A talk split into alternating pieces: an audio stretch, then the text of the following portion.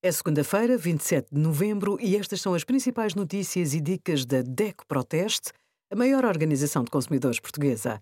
Hoje, em DECO.proteste.pt, sugerimos apoio ao arrendamento alargado, como candidatar-se ao Porta 65, porque a fatura do Centro de Explicações não entra no IRS e os resultados dos nossos testes a 18 antitranspirantes.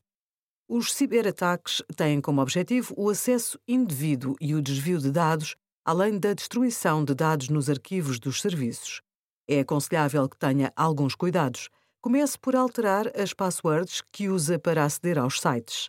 Caso use a mesma combinação de e-mail e password noutros serviços online, deve também alterá-la. Não repita palavras-chave em diferentes serviços e use passwords complexas.